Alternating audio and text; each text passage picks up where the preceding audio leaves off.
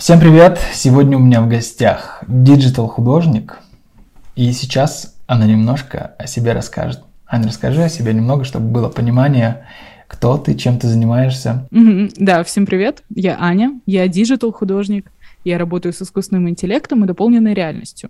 До этого я была офисной крысой, работала пять лет в офисе, а, из них э, три года в рекламных агентствах, и потом два года в TikTok Russia как креативный продюсер. Вот. Ого! То есть ты знаешь секретики ТикТока? Да, я знаю, как работают алгоритмы, и поэтому у меня всего 15 тысяч подписчиков. Ну, не всего. Да, я просто хакаю. На самом деле никто не знает, как работает. Внутри ТикТока это под семью печатями просто. Мне кажется, даже сами создатели алгоритмов ТикТока уже не знают, как работают алгоритмы ТикТока. Да, да, да. Искусственный интеллект вышел из-под контроля, я думаю. А чем ты в офисе до этого занималась? В до? ТикТока? Да. Офисной была крысой, когда ты работала. Дизайнер? Да, я была дизайнером, я была графическим дизайнером, а потом я была моушен дизайнером. Да, мы с тобой а, почти коллеги. Вот, потом я бросила это дело и пошла в продюсеры. Вот. Круто, интересно. Давай тогда сразу перейдем к нейроночкам, к нейросетям.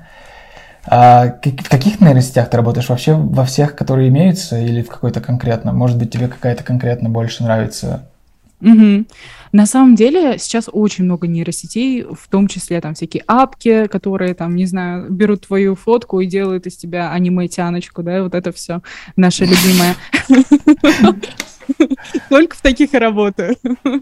Вот. Но а, я считаю то, что есть а, лидеры индустрии, да, это Stable Diffusion, это Midjourney, это Dell, и это самые лучшие нейросети с э, самым широким функционалом, и, собственно, в них я в основном и работаю.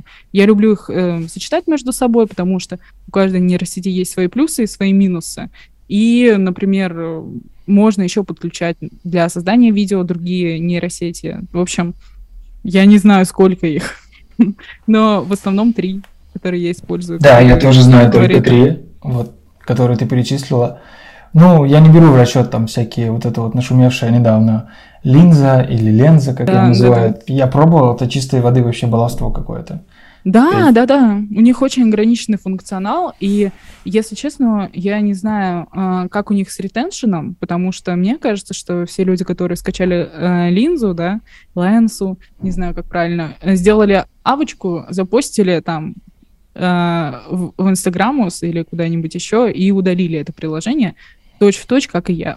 Ну, типа, непонятно. То есть там нельзя какой-то арт-проект сделать. Мгм. Я точно так же сделал.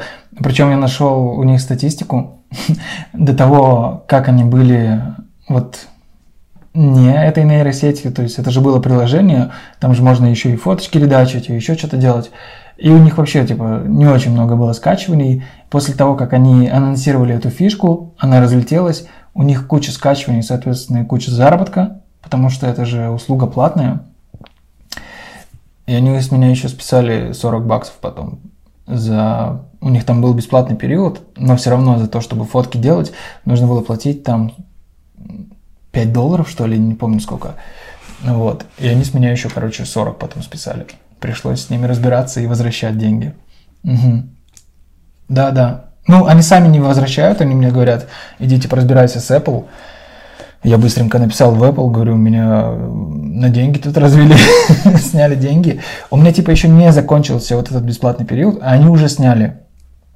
Там что-то то ли один день оставался, то ли что-то такое. И я такой, типа, вы что, офигели, ребята, что ли? Жесть. Ну, так они Короче, это чисто, это чисто, да, такая тема хайпа, они срубили денег, и мне кажется, вот это как взлетело, так и упало. То Да, есть, да, да. Не знаю.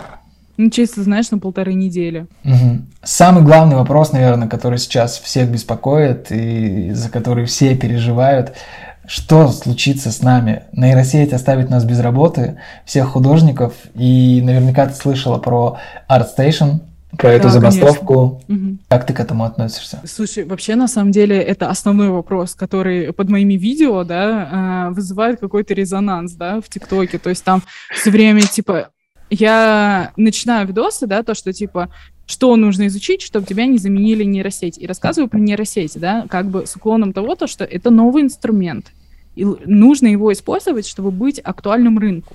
То есть я, если честно, не думаю, что они прям заменят художников, да, это вот, знаешь, э, я думаю, что это мысль вообще из, э, из-за стремления к упрощению. То есть, знаешь, Типа, когда, например, Photoshop появился, да, начали люди рисовать в фотошопе, там, мышкой, самые первые первопроходцы, э, шел срач про то, что эти рисунки никогда не передадут авторское видение, вот этот вайб, вот эту энергию, знаешь?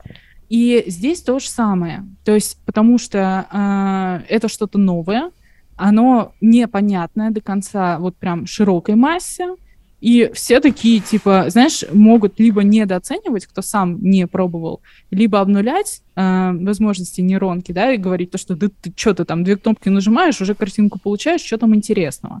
Вот. А кто-то переоценивает. То есть кто-то думает, что, возможно, что это, знаешь, как в «Матрице», что там, не знаю, этот Нео просыпается, у него там куча вот этих э, проводов, и все, там просто жесткий киберпанк, и все, там машины восстали и делают все за тебя. Просто крадут твою работу и, не знаю, срут тебя под дверь, знаешь, ну, то есть вообще просто они такие гниды и аморальные. Ну, то есть нет, это просто основной инструмент. И, конечно, это логично, что э, появился инструмент оптимизации рутины. То есть э, в любом случае, короче, тут на самом деле у меня есть философский затирач в этом плане э, про функцию нейросетей. Я считаю на самом деле, что нейронки это чистое творчество, потому что а, задача креатора на самом деле не в, знаешь, вот этих а, ремесленных скиллах. Задача креатора придумать идею. И uh-huh. особенно мы живем в эпоху постмодерна. Всем уже давно насрать, кто умеет рисовать яблоко, знаешь, точь-в-точь, как в реальности. В этом нету ценности а, в том, чтобы отразить реальность точь-в-точь. В этом нет ценности в том, чтобы, например, нарисовать там лес, вот прям, вот прям, мне кажется, что... Гиперреалистично. Это... Да, да, гиперреалистично, и, короче, уже давно смысл творчества, искусства в отражении а, своего отношения, своего видения, да, в высказывании, а не в том, чтобы просто вот я умею рисовать э, бутылки, я рисую бутылки. Ну, то есть вот это очень странно. И, по сути, нейросеть эту функцию как раз и выполняет. То есть она может быстро тебе нарисовать там в любом стиле все, что хочешь. Но идею, позицию, концепт она за тебя не придумает. Ну, не знаю. Мне кажется, в этом как раз и есть ценность. То есть если ты как бы живешь, я не знаю, ты там рисуешь портреты на заказ, то, конечно, тебе может быть страшно, потому что портреты на заказ по фотографии может нарисовать нейросеть за 5 минут. И если твой клиент про это узнает, то как бы у тебя вряд ли прибавится заказов от этого. Но если ты именно работаешь с концептами, то, блин, наоборот, кайф. Это можно делать быстро, ты можешь быстрее реализовывать свои идеи. И вот у меня, например, есть большой Notion, и там, знаешь, куча всяких идей, и у меня тупо не хватает времени на реализацию. И вот нейронки — это просто подорожник, знаешь, который мы берем, прикладываем к этому, и мы можем делать до хрена вот своих именно креативных концепций очень быстро с помощью крутого инструмента. И сейчас появляются всякие художники, такие же, как и я, которые, э, например, изобрели свой стиль в нейронке, и они делают в этом стиле, они востребованы. И вообще, я считаю то, что это только плюс для создателей. Потому что мне кажется, что люди, которые такие, типа, а, нейронки зло, запретить нейронки, они ими не пользовались, вероятнее всего. Вот. И либо недооценивают, либо переоценивают. То есть, знаешь, вот в этом есть какая-то полярность, и в этом, как правило, нету какой-то... Ну, это не объективно. Отсюда другой вопрос вытекает. Тогда можно ли вообще считать человека художником в, в этом, в прямом смысле этого слова, в широком понимании, если он условно генерирует все свои арты в нейросети. Угу. Слушай, мне кажется, да, потому что на самом деле э, я думаю, что это такой немножко постсоветская ментальность. Знаешь, художник — это человек, который вот какой-то такой, знаешь, взъерошенный, он на каком-то надрыве, он там не ест, не пьет, только курит, знаешь, вот это вот, он постоянно на каком-то вдохновении, он там пишет свою работу 50 лет, и потом на последнем издыхании он нарисовал шедевр. То есть, знаешь, это какая-то такая мученическая, да, что-то.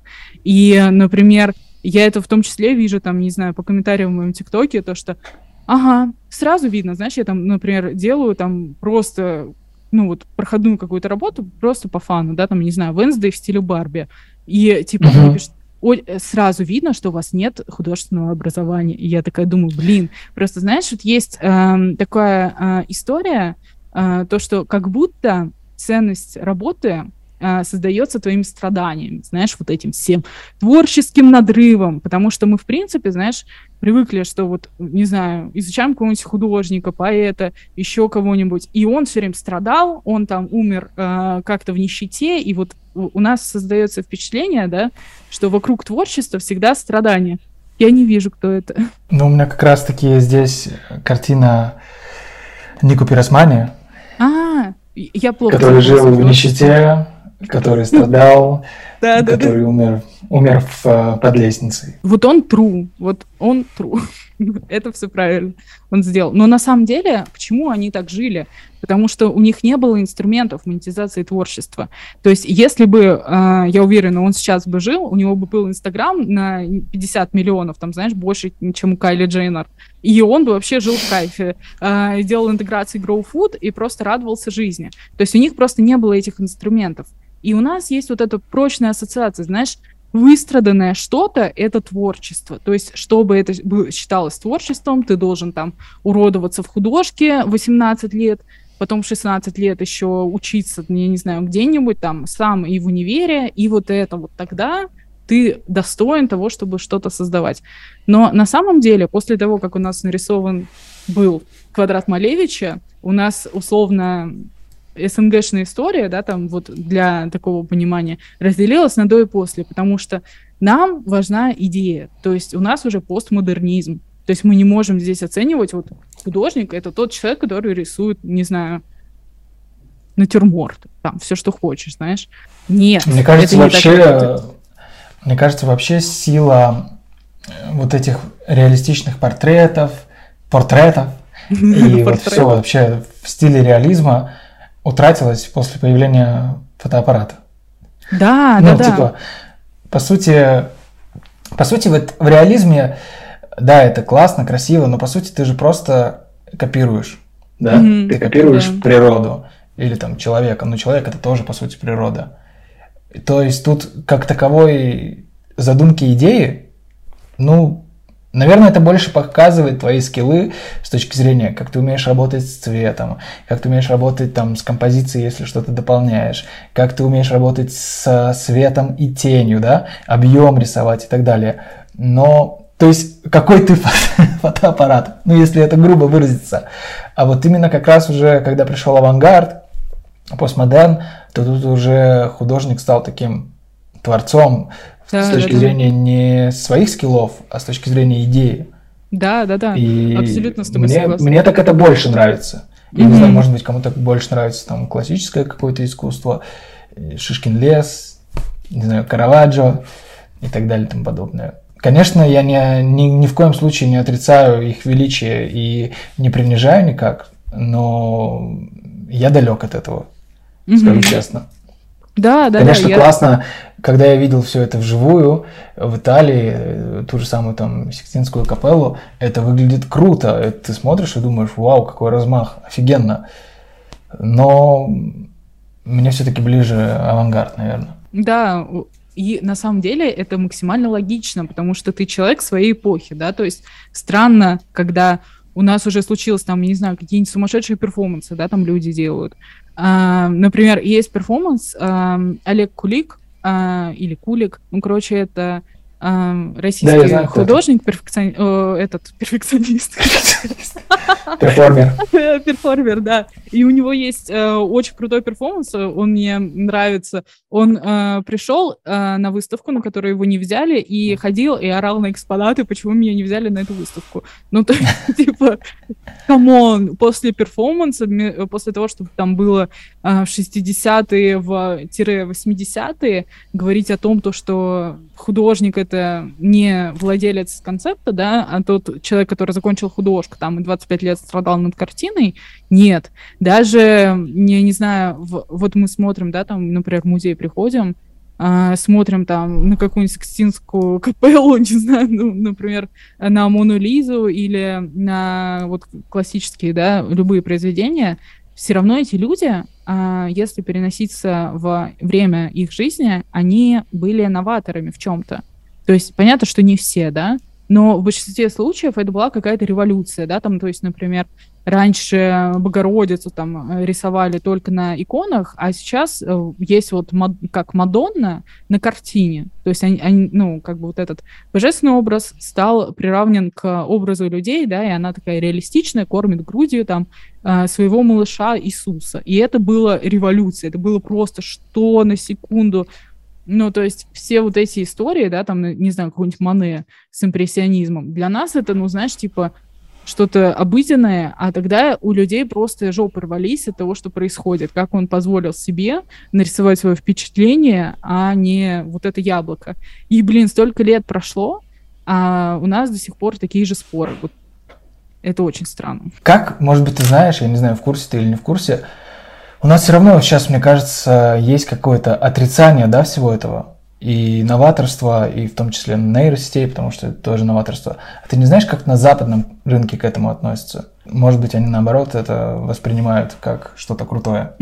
Тут на самом деле также, судя, ну, потому что я вижу, вижу в Твиттере, да, и эм, есть э, два лагеря, да, то есть есть люди, которые на том же ArtStation, да, пишут то, что типа, ребят, давайте запретим AI, но на самом деле, вот, кстати, ты мне э, спросил про ArtStation, и я не ответила, и здесь это очень уместно, потому что запостовка на ArtStation, она не из-за того, что людям не нравятся нейронки, они из-за это из-за того, что а, на платформе ArtStation нету функционала, который может говорить, что это создано человеком, а это создано искусственным интеллектом. И им, на самом деле, ну, то есть я не разговаривала там с каждым человеком, да, который постил вот это «остановите AI», да, давайте будем без него. Нет. Возможно, кто-то хейтит AI, но базово как бы общая повестка к тому, чтобы просто помечать, что это сделано э, в нейронке. То есть, э, как правила вот такого прям хейта нейросетей нету. То есть э, я вижу очень много open в USA и вообще, в принципе, галерей, которые пишут, что мы хотим художников, которые э, делают с искусственным интеллектом работы, да, которые обучили искусственный интеллект на своих офлайновых работах, да, как-то с ним работают и раз, разными способами интегрируют свое творчество.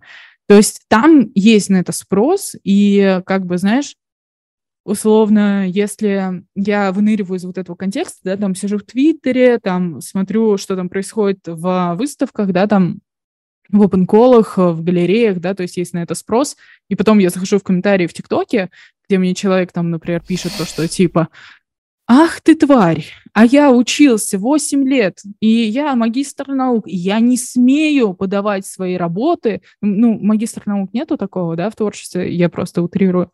Вот, и я не смею подавать свои работы куда-то в музее, потому что мне кажется, что я там недостоин. Я думаю, окей, а зачем мне эта информация? То есть, знаешь, абсолютно другая какая-то повестка. То есть там все на изи, и даже круто, если ты быстро, например, что-то сделал в нейронке, и это круто, там продалось, это круто выглядит. А, а тут в основном, ну, конечно, тоже по комментариям в ТикТоке судить не стоит, но есть определенная группа людей, которых очень раздражает, что это быстро, это что-то непонятное, и это еще и продается и выставляется. И просто... Ну, ты же понимаешь, что их раздражает тот факт, что они просто не могут перестроиться по факту. И да. их раздражает, э, ну, свои какие-то комплексы. Он, он же тебе пишет, вот тут в, в самом возражении есть уже ответ. Он пишет тебе, что «а я так не могу». Так ты вместо того, чтобы писать этот комментарий, попробуй изучить этот вопрос и напиши какой-нибудь галерее, чтобы выставиться. Да, слушай, я с тобой абсолютно согласна, потому что я думаю, вот, кстати, что в дизайне тоже есть такая тема, что если а, условно твои работы видно, то ты сразу эм, ты должен, ну, то есть условно, идеальный там художник, дизайнер, творческий человек, Это человек, который, вот знаешь, с самооценкой, как будто он, э, не знаю, в грязной одежде какой-то. Ты такой немножко стеснительный, ты про себя немножко э, не все рассказываешь, да, ты себя никак не выпячиваешь. Ты весь такой, ну да, вроде что-то делаю, но никому не показываю. Тогда ты окей, это ок. Вот таким надо быть. А когда ты такой, хей-хей, смотрите, что я сделал, ты такой уже, знаешь, немножко как будто обосранный. Ты уже такой на тебе клеймо, что ты там продажный, что ты там еще что-то. Типа, ты должен сидеть зашуганный где-то, наверное, в подвале и творить во имя великого искусства. Если ты тем более еще продаешь свои работы, и ты используешь, не дай бог, нейронки, то ты просто вообще уезжай куда-нибудь на отдельный остров и живи там. Вот. А ты где-то училась работать в нейронках, потому что это же тоже не так все просто, как многим может казаться. И я, насколько знаю, ты сейчас сама тоже обучаешь. Да, да, я сделала курс по нейросетям, и вчера я надевала кроссовки и подумала о том, что это же первый курс по нейросетям. Ну, такой, знаешь, по крайней мере, в... Может, я плохо гуглю или плохо смотрю в Инстаграме, но я посмотрела и такая думаю, фак, кажется, это так и есть. Я, я тоже не встречала. И знаешь, мне просто ученица пишет такая, слушай, Ань, а ты видела когда-нибудь э, еще... А, она мне написала то, что, слушай, я вот не встречала курсы по нейросетям. И я такая, знаешь, я выхожу вообще там за кофе, такая, знаешь, только встала, э, вообще в максимально таком состоянии, и я такая ловлю инсайт. О май гад, я сделала первый курс по нейросетям. И это как? Знаешь, мне захотелось просто пойти по улице и закричать, такая, ребята, вы знаете? Вот. Это я сделал. Здравствуйте, вы знаете, кто я? Знаете? Не знаете? Я первый человек, который создал курс по нейросетям. Ну, не будем говорить за весь мир, но про СНГ, наверное, да? Да, да, да. Но, ну, в Армении так точно первый, да? Да, да, да. Поэтому, ну, точно по Еревану стоит пробежаться, да, с этой новостью, я считаю. Знаешь, это есть люди, которые стоят э, с табличками, апокалипсис будет через 4 минуты. И я такая, я сделала первый курс по нейросетям, знаешь, с этой Я думал, с табличками сдам, сдам квартиру. Сдам квартиру. Да. А, на самом деле, я все учила просто по Ютубу. Я сама тыкалась и смотрела, потому что э, сфера новая, и даже, вот знаешь, когда я, вообще, в принципе, постоянно сомневаюсь в себе, да, то есть у меня есть вот такое, то, что ну, там что-то сделала, но там, знаешь, вот особенно это на работе сказывалось, то, что там, например, ну, вот этот ролик принес э, до хрена бабла клиенту. Я такая, ну, как бы обычный мой вечер, что особенного? То есть, знаешь, вот это вот, я все время как-то обнуляю свои достижения, и я поняла, что я реально могу вот сделать курс по нейросетям, да, что я достаточно компетентна, когда я начала, ну вообще, в принципе, знаешь, как я начала э, работать с нейросетями? Я э, просто растянула руку, когда каталась на скейте, ой, на скейте, на каком скейте, мне 14 лет, на борде. Мы катались э, в горах, на скейте. Это, знаешь, э, вот этот мем WhatsApp Fellas, где этот э, со скейтом такой, это я чисто. Вот. Э, кто пустил бабку на скейт. Вот. И, короче, смысл в том, то, что мы были в горах, катались на сноуборде. На скейте. на скейте, ну, как все обычно, да, обычный понедельник. Вот. А у меня была договоренность с галереей, что до 5 января я отдаю им э, картину. Это галерея в Австрии, и э, не хотелось бы пропустить. И в первый день я полезла со своим э, минимальным знанием, э, как кататься на сноуборде, э, на э, черную горку. Это типа э, high-level сложности, да, то есть там вообще всякие жесткие паркурщики ездят, и я такая, знаешь. А я просто э, каталась э, с парнем и с его отцом, а они суперспортсмены, да, то есть они там э, не выдыхаются, когда пройдут пять шагов, да, и им, в принципе, норм. Я, знаешь, решила повыпендриваться такая, да что я там не видела, я сейчас с вами прокачусь. В итоге я все, весь оставшийся отпуск, я лежала, это были январские праздники, прошлый год, а у меня комит перед галереей, а я не знаю, что мне делать. То есть, знаешь, как-то присырать эту возможность мне не хочется, потому что там, ну, очень эм, хорошая галерея, очень хорошие возможности продать работу. И, блин, я такая думаю, окей, что делать? а, лежу ночью, знаешь, вот эти моменты экзистенциального кризиса, когда ты просыпаешься или не можешь уснуть, и ты такой листаешь весь интернет, смотришь там что-то про психологию капибар, и ты такой, кажется, мне пора спать. вот. И, в общем, я смотрела, и там что-то искус... э, ИИ, ИИ, там типа искусственный интеллект э, сделал это, искусственный интеллект сделал то, тогда еще не было Миджорни, тогда еще вообще ничего не было, и э, графический редактор для того, чтобы создать картину, выглядел примерно как Тетрис, знаешь? Вот это э, что-то у тебя там, ты пишешь какой-то код по Ютубу от э, какого-то непонятного человека с э, еще более сильным акцентом, чем у тебя, а как это возможно? вот. И, Индусские общем, туториалы. Да, да, да. То есть вся моя карьера построена на туториалах, э, на туториалах от индусов. Вот. По-другому никак. Так это, это классика. Да, да, да. Вот. И, короче, прикол в том, то, что я вот сделала работу э, с искусственным интеллектом, э, дополнила ее AR и подала ее на выставку.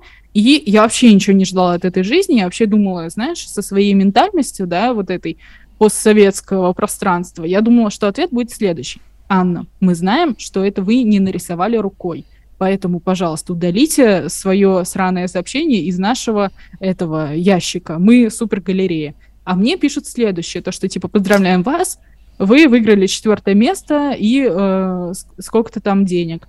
А, ну, я, кстати, не помню, реально не помню, сколько, 500 евро, по-моему, я выиграла. Вот. И это был э, февраль, начало февраля.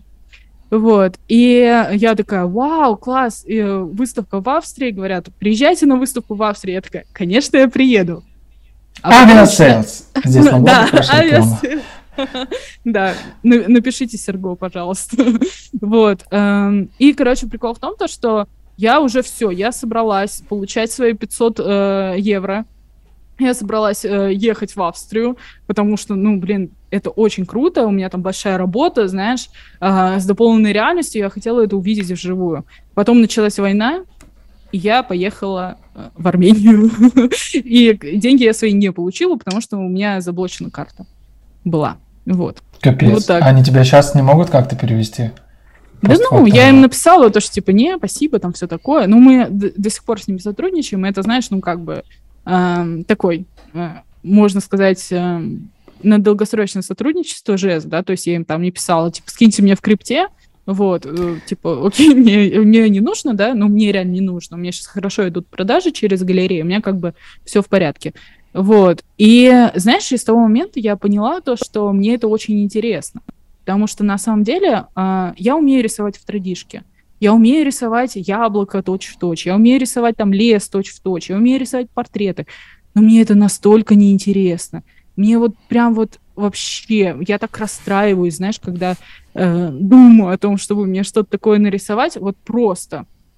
Вот. Единственное value в этом, то, что а, эти картины висят у папы на даче, и там, где, знаешь, пятно какое-то на обоях, он вешает мои вот эти натур- натюрморты и такой, нормально. Его, все, единственное... У тебя художка же, да? Ой, если честно, у меня нет систематического образования, потому что я ходила в художку, когда мне было, ну, я была мелкая, и, знаешь, мои ценности на тот момент, э, то, что идти в художку или тусить в подъезде, это вот тусить в подъезде, идти в художку. Но я все время рисовала для себя, то есть э, я могу сказать больше, что я самоучка. Я как-то добирала эпизодически, знаешь, у меня бывали такие я должна и в идеале освоить академический рисунок. Я вот ходила, добирала там, знаешь, э, там, три урока академриса, там, знаешь, и какой-то интенсив. А потом я такая думаю, блин, мне так это все неинтересно. И вот долгое время я вот страдала из-за этого, там, знаешь, нашла утеху в блендере, да, там, в 3D делаю, в AR всякие штуки. Вот, а потом э, я разлочила скилл нейросетей, и я такая, это вот год назад было, и я такая думаю, вау, как это круто. И вот э, с того момента э, я работаю постоянно с нейросетями. Когда появились нормальные нейросети, я вообще просто провалилась, знаешь, у меня не было три дня. Я просто, вот когда, например, получила доступ к DL, к тому же самому, когда я зашла в Midjourney, я такая, все, просто весь мир подождет, я генерирую, я разбираюсь с этим. Когда особенно установила первый стейбл, тоже просто, знаешь, э, все, у меня запой творческий. Вот. А там же еще прикольно, когда в Midjourney работаешь, там же помимо твоих запросов, это же как э, комнатки в Дискорде, и там же еще другие делают. И ты такая смотришь, блин, что-то прикольное сделали, я тоже хочу. И это подстегивает, мне кажется, знаешь, такой некий соревновательный момент. Да, да. На самом деле, да, есть такое, но это до того момента, как ты не оплатишь. После того, как ты оплачиваешь, у тебя есть А-а-а. персональный. Но ты можешь также сидеть в общем. Но там ограниченное количество, ну, типа вначале ты там ограниченное количество, потом в этот. Вот. Я просто баловался, и поэтому чуть-чуть совсем там касался этого.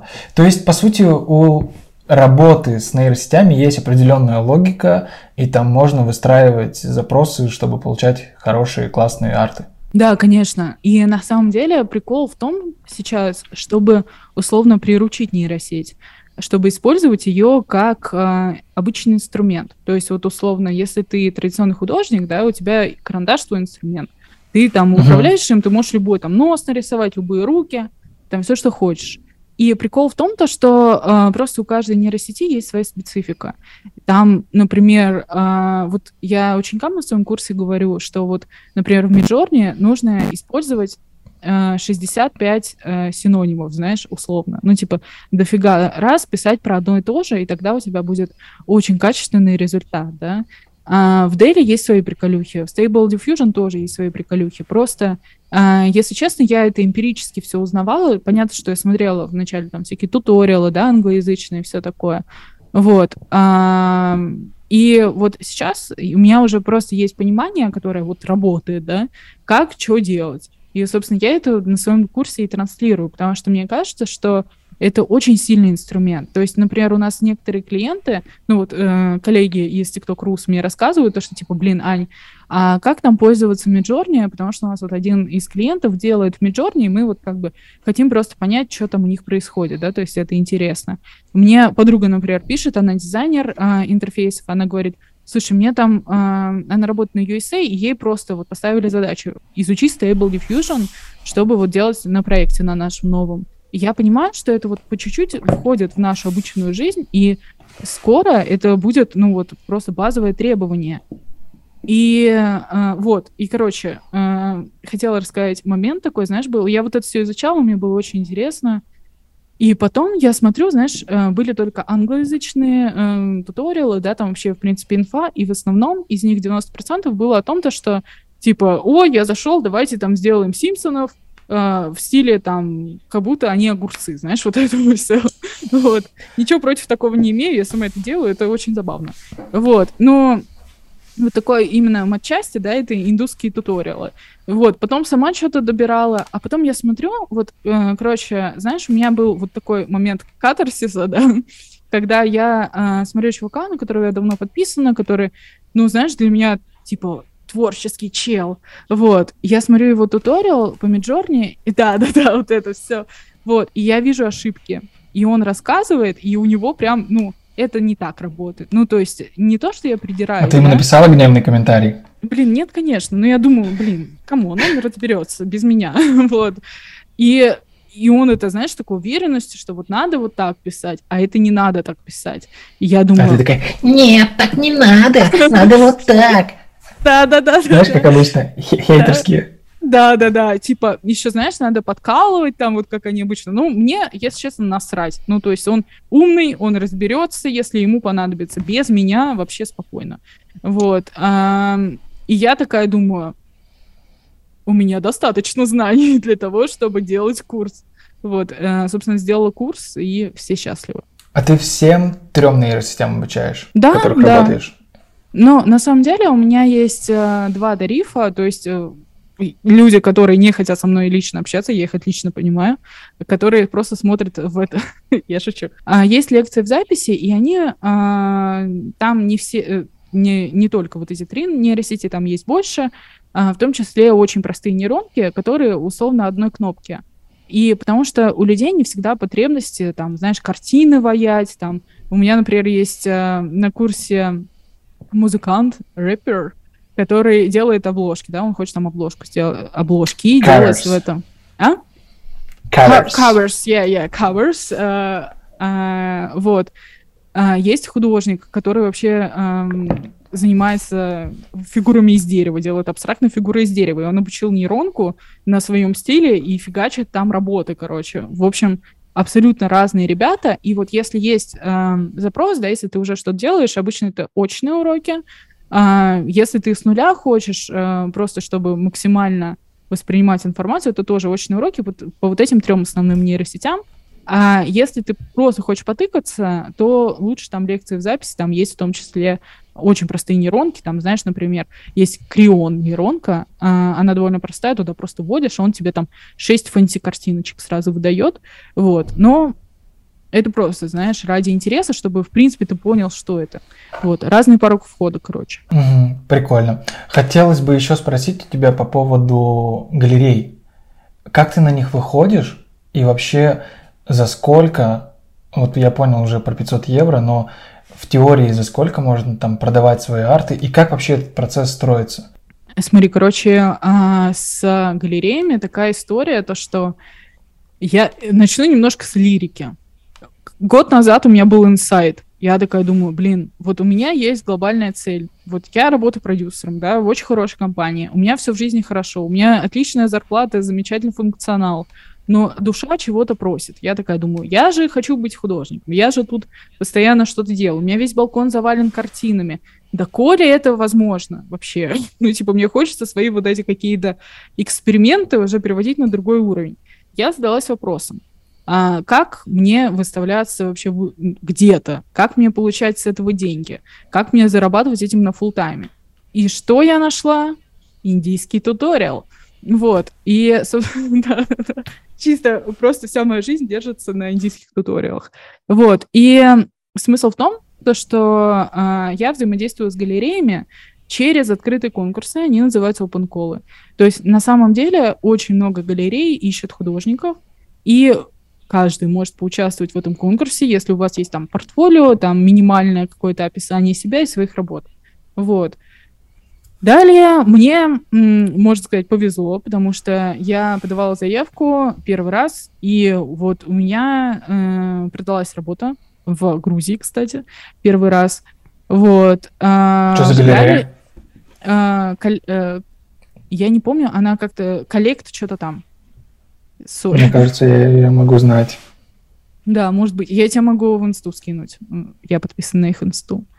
Вот. А, и я такая думаю, вау, у меня разлочилась другая ачивка а, продавать картины через галереи. И я нашла просто сайты, на которых я ищу вот эти open Сначала я заходила на холодную к ним, да, то есть через open Сейчас у меня есть а, пул галерей, с которыми я сотрудничаю на постоянной основе. Вот. Они все в США. То есть у меня были выставки в Европе, в США, и вот в США как-то всем понравилось вот этим галереям, что я делаю, мы на постоянной основе с ними сотрудничаем. Но в то же время я также участвую в опенколах в других и, собственно, радуюсь жизни. Прикольно. А там какая-то определенная тематика или ты вообще свободный художник, что хочешь, что и предлагаешь? На самом деле, а, ты имеешь в виду мои работы на одну тематику, либо на разную? Нет, вообще в галереях. Ну, то есть у них есть какой-то конкретный запрос, типа нам нужны там такие-то картины. Или у них есть просто присылайте, что хотите? Слушай, на самом деле есть и так, и так, но э, обычно крупные галереи, да, и средние, вот с которыми я сотрудничаю, у них есть запрос, и это обычно такое довольно абстрактное ТЗ, знаешь. И тут мой мозг офисной крысы сначала очень сильно ломался. Потому что у нас же мозг работает как нейронка, да, то есть, условно, сколько бы идей у тебя не было, какой бы ты креативный не был, все равно ты вот обучаешься на своем вот э, каждодневном, э, каждодневной рутине, да, и я, поскольку я вышла из дизайна, из продюсирования, где у тебя задача а, удовлетворить нужды клиента, да, принести ему бабки, вот, и особенно в, в продюсировании это очень нужно, да, то есть сделать просто это условно наука того, как сделать видео, которое будет, ну, принесет наибольшее количество лидов, да, там, конверсий, и все просто побегут отдавать деньги им. Вот. А, а здесь у меня сначала ломалась, если честно, голова, потому что там вот ТЗ, например, из разряда. Название выставки «Вода». Вам нужно а, сделать концепцию, а, ну, например, вода как источник жизни. И знаешь, у меня есть понимание, да, вот что, например, какие у тебя первые ассоциации с этим? Вода как источник жизни? Ну, какой-то ключ, не знаю, ну, источник, который бьет из-под земли, его пьют, и так вот и зарождается жизнь. Либо пена морская с Афродитой.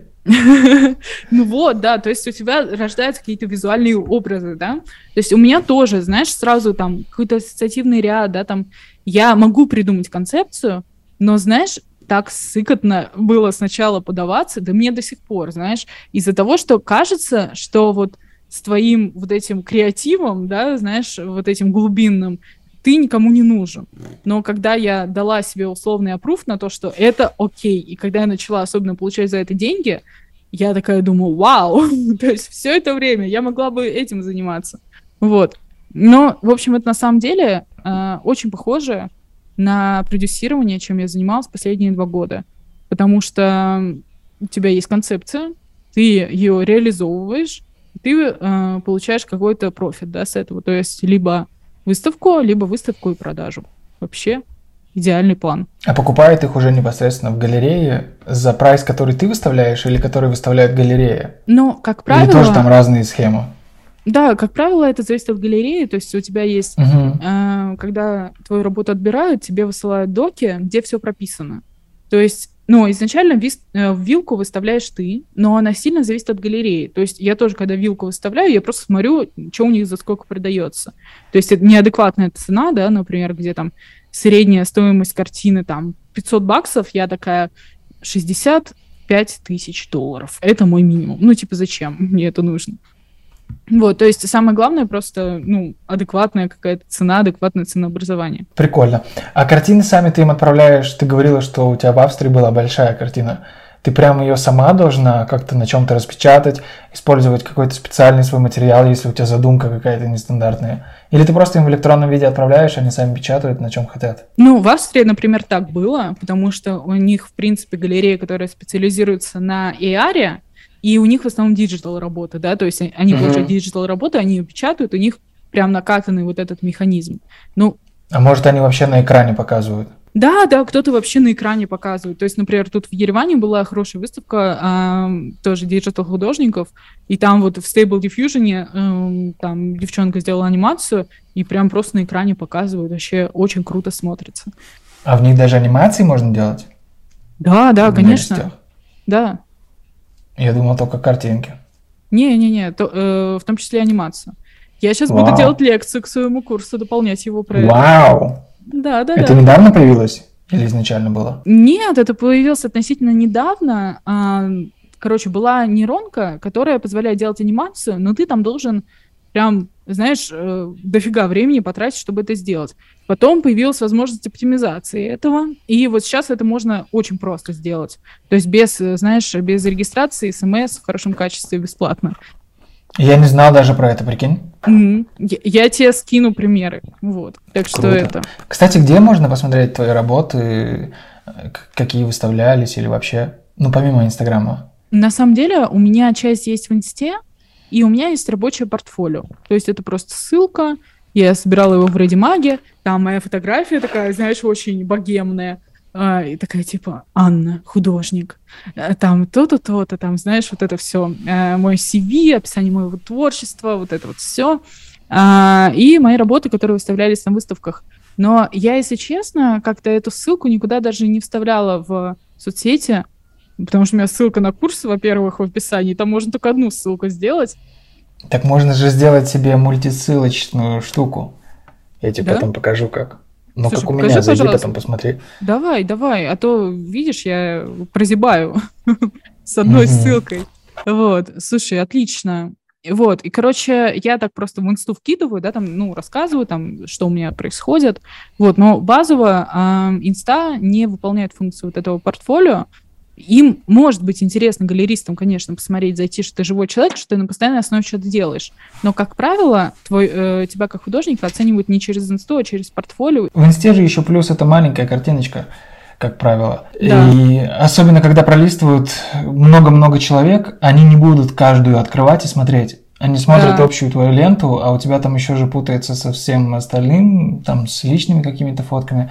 И, но все равно не то впечатление. Угу. Ну, мне кажется, это знаешь, как вот в дизайне, да, например, ты приходишь с портфолио, да, ты такой, я UX-дизайнер, вот мои работы, я работал там с вот этими брендами, вот тыры-пыры, там, закончил вот это, или там нигде не учился и вообще там по индийским туториалам чисто вывез это, всю эту жизнь. И вот у тебя есть инста, да, то есть у тебя могут спросить на работе инсту, да, в агентствах обычно спрашивают инсту, чтобы uh-huh. просто посмотреть вот этот матч, да, то есть ты адекватный человек, который на, вот выглядит определенным образом, на постоянной основе делает что-то и вот э, показывает. Ну вот.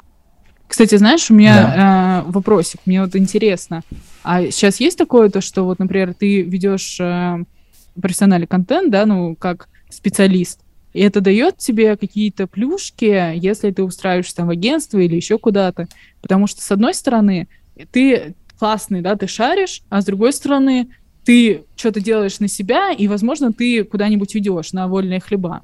Вот смотри, Тут опять же будет зависеть от конкретного агентства, от конкретных людей. Кто-то это окей воспринимает. То есть, например, в отношении меня всем насрать вообще, чем я занимаюсь. Абсолютно. Типа, ну, никто не переживает из-за этого повода, да и я достаточно давно работаю. Но, например, у меня есть ребята знакомые, которые приходили устраиваться, а этот человек, у него там 50 тысяч, по-моему, на ютубе подписчиков. И его из-за этого не взяли, вот как раз-таки по той причине, про которую ты сказала, что ой, у вас есть своя деятельность, вы на нее будете тратить время, э, вы нам типа не подходите. Но это, я считаю, это тупо и это бред. Я считаю, что когда человек чем-то занимается помимо работы, неважно чем, ведет там соцсети, что-то делает, ну, я могу заниматься, я не знаю, спортом, я могу заниматься какими-нибудь играми, ну, чем угодно – это вообще никого не должно волновать, и это наоборот круто, что человек разносторонне развивается, а не просто сидит и бредит 24 часа дизайне. Да, Но да, есть вот и такие кейсы, угу. что из-за этого отказывают и не берут. Просто, ну, не знаешь, знаю, для меня это странно. Да, да, да, согласна. Для меня это тоже странно, и мне вообще, знаешь, если я вижу, что у человека есть какой-то сайт-проект, для меня он уже просто ты в, в зоне моего доверия, знаешь. Даже если ты, там, не знаю, какие-нибудь чучело белок делаешь, ну, я еще подумаю, знаешь. Ну, зависит, короче. Ну, как правило, да, это там тиктоки снимает, э, не знаю, какой-нибудь активный инст, инст ведет, или и то, и то, да, там увлекается чем-то. Это уже, знаешь, говорит про уровень дисциплинированности. То есть тебе хватает на то, чтобы заменеджить работу, тебя хватает на то, чтобы делать свой сайт-проект. И вот, например, знаешь, вот когда я в TikTok.ru сработала, а, мы выбирали подрядчиков, чтобы они снимали нам видео, да, то есть, ну, видеомейкеров, да, вот. И я смотрела на вот эти агентства и вот видела, если вот ребята делают видосы по работе, делают видосы для себя, для меня это прям было, знаешь, я буду с вами работать сто процентов, потому что я знаю, что они э, могут в тайм-менеджмент, они структурированы, они там знают, как сценарии писать нормально и все такое. То есть, знаешь, эм, я удивлена, что не взяли этого чела. Вот. Почему у некоторых крутые получаются результаты в нейросетях, а у меня, но под себя я имею в виду не только себя, получается говно какое-то. Потому что вы не прошли мой курс по нейросетям. Да нет. Ссылка в описании. Да, да, да. Вначале у всех получается говно. Особенно если ты особенно не понял, и это нормально. Ну, типа, ты не понял, как работает нейронка. Просто это действительно работает 50% теория, 50% практика. То есть ты плюс-минус понимаешь алгоритм, да, то есть как нужно ей управлять, а потом ты должен а, выработать то, что тебе нужно. Потому что базово вот эта э, матчасть, да, про нейронки, это довольно сырой материал, который тебе ни о чем не говорит. То есть, да, у тебя есть понимаешь, что если ты напишешь это, ты получишь это, и это ты можешь улучшить так-то, но ты должен какое-то определенное количество времени помиксовать это. То есть, а что будет, если? То есть самое главное э, это самому потыкаться и просто посмотреть, изучить вот эту матчасть, э, потому что будет обидно тратить время, используя какие-то долгие решения, когда есть короткое решение, логичное. Вот, и все. То есть вот этот этап, когда у тебя происходит какое-то говно, нужно просто пройти, и все. То есть, ну, и подкрепляю, понятно, там, просто смотреть что-то, читать, приходить ко мне на курс, ну, все что угодно, да, то есть по-любому как-то подпитывать, да, вот этот процесс, но важно просто, чтобы было интересно. То есть э, я считаю, что если есть вот этот запал, если очень интересно, да, там разобраться, как это работает, то вообще это ок. Самое главное — желание здесь. Вот, кстати, по поводу авторских прав. Э, я же могу использовать любой арт, э, сделанный нейросетью от своего имени, и использовать его там и в коммерческих целях, и вообще где захочу, правильно? Или все-таки есть какие-то ограничения? То есть есть ограничения. А, нужно смотреть а, в каждой нейросети, в которой ты пользуешься, лици- лицензию. Потому угу. что они обновляются. Нейронки — это очень живое, это, живая такая история, то есть они постоянно обновляются, и, например, вот Stable Diffusion — когда только появился Stable Diffusion, у них была лицензия, которая не разрешала коммерческое использование. Сейчас во второй уже есть нормальная лицензия, где ты можешь использовать в коммерческом плане то, что ты сделал. В Midjourney ты можешь использовать в коммерческом плане, если ты э, оплатил подписку. Вот. В Dell uh-huh. ты можешь использовать э, в коммерческом использовании, но лучше, как бы, знаешь, этично считается, если ты оплатил подписку, и ты используешь в этом потому что, ну, блин, она стоит 10 долларов, come on. А, это как бы affordable, вот, и, и, э, и э, как из того мемеса про женщину. Вот, а, ну ладно, короче, мемес, я вообще не уверена, что сейчас люди так говорят. Вот. А, говорят, говорят. Ура! Вот. Короче, да, базово в большинстве можно. После приобретения лицензии ты будешь просто пупсик, если ты используешь после приобретения лицензии. Вот, а, вот так. Это такая же тема, абсолютно, мне кажется, точно такая же аналогия, как, например, с сервисом бесплатных иконок, каких-нибудь Flat Icon, mm-hmm. Icon 8, то есть этот FreePick, когда ты покупаешь у них подписочку, то есть ты, соответственно, можешь использовать это в коммерческих целях mm-hmm. и выносить это как от себя. Если ты не покупаешь, то у некоторых есть, например, что ты должен указывать имя автора, потому что там разные иконки, например, нарисованы разными авторами, или там какие-то иллюстрации нарисованы разными авторами. Либо указывать, что ты брал это на платформе. Вот такая да, еще да, тоже да. тема. Можно ли вообще то, что сделал нейросеть, считать искусством? Да, я, я понимаю, считаю, что вопрос такой, типа, ну, я понимаю, очень да. сложный, что, что вообще есть искусство, ну вот конкретно про нейросети. Очень правильно, что ты его задаешь, потому что, знаешь, а, как будто понятие искусства это вот опять же сопряжено со страданием, это все время какой-то надрыв, это вот что ты прям вот весь, знаешь, вот какой-то такой, ты всегда был не таким, как все, потом ты заперся в своей мастерской после шести лет обучения, там, минимум, и потом ты сотворил свой шедевр, и тогда это, можно сказать, искусство. А там, знаешь, какое-нибудь яблоко обосранное, знаешь, обычное, которых миллион. Нет, я считаю то, что, опять же, нейронки — это искусство в чистом виде, потому что они сокращают... Вот точка А — это твоя идея, что ты сидишь такой, блин, вот, вот этот концепт хочу сделать. И точка Б — это реализация. Они максимально сокращают вот этот путь, это только хорошо. Ну, то есть появляется куча концепций, появляется куча всяких сумасшедших визуалов, идей. И, блин, это круто. Так и должно быть. Не превратится ли это в конвейер? Я считаю, что вообще, в принципе, я не понимаю, что такое бездушный конвейер, но я думаю, что каждый человек может стать бездушным конвейером в том понимании, которое я вкладываю, да. То есть, условно, для меня бездушный конвейер — это когда ты не хочешь, условно, у тебя не горят глаза от того, что ты делаешь. То есть, знаешь, условно, я ушла из дизайна, потому что я как раз была бездушным конвейером уже. Я такая, да что у вас там? Опять какое-то говно, знаешь, делать? Ну, не говно, но я работала с хорошими брендами, мне было настолько неинтересно. У меня настолько глаза не горели, знаешь, вот дизайнить, опять же. Мне вот хотелось, почему я ушла, например, в продюсерство, а потом я ушла в художника. Во-первых, я начала зарабатывать на творчестве, но это просто как бы был такой смус переход а, потому что мне вот всегда хотелось сократить вот это расстояние от и моей идеи, моей концепции, которая актуальна, да, которая в то же время не просто моя идея в вакууме, а, а сопряжена с реальностью, да, имеет какой-то value, до точки Б ее реализации. Как бы сокращать, сокращать, сокращать. И как, в какой-то момент я уже поняла то, что, знаешь, я э, работаю с крупными брендами, я классный дизайнер, но мне настолько на это насрать. Вот мне прям вообще удовольствие от этого ноль. Мне это не нравится. И вот я как раз была бездушным конвейером. То есть я делаю что-то просто потому, что это нужно. И ты можешь быть кем угодно и стать бездушным конвейером. Нейронки тут ни при чем. Это как бы каждый сам себе конвейер. Мне кажется, сейчас это очень сильно в музыке прослеживается, потому что, ну, знаешь, есть такое ощущение, что если человек не появляется там, условно, каждый год или каждые полгода с альбомом и не делает никаких релизов, не снимает никаких клипов, то его как будто бы и нет, и про него забывают.